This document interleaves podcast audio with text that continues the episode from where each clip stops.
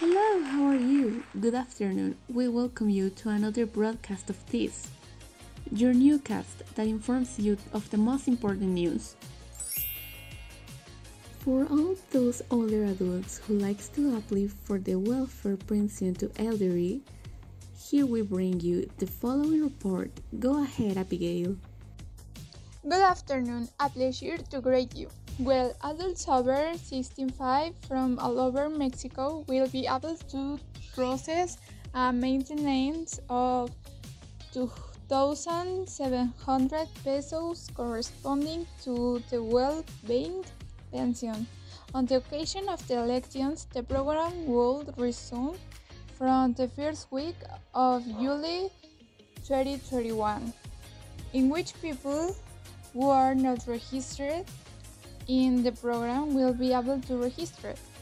President Andrés Manuel López Obrador had detailed that after the elections, more people could enroll in the program. We return to you, Ingrid. And for all those sky lovers, we bring you the following news. A ring of fire solar eclipse lights up the sky this Thursday. The moon partially blocks the sun this Thursday to create a solar eclipse known as the Eye of Fire.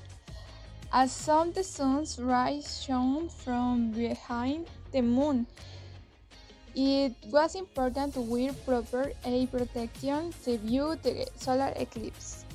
And in other news, the Federal Education Authority of Mexico City, AEFCM, reported that during the return to face to face classes, the first positive case of COVID 19 was registered.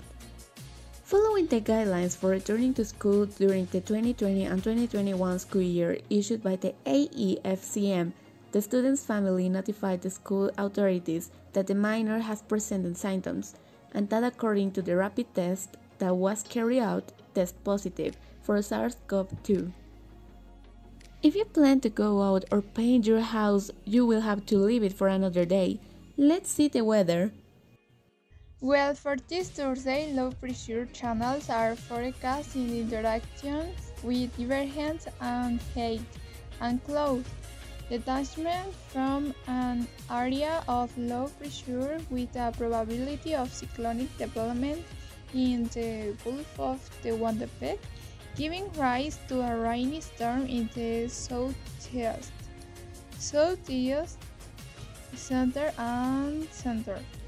West of the national territory for which very heavy to intense rains are expected in several states of the country. And finally, it is reported that the sinkhole in Puebla already measures more than the Azteca Stadium filed and has far extended the size of the CDMX Olympic pool, according to the latest reports released by the state authorities of the magnitude of the phenomenon. That was it. Thanks for tuning and see you until the next time.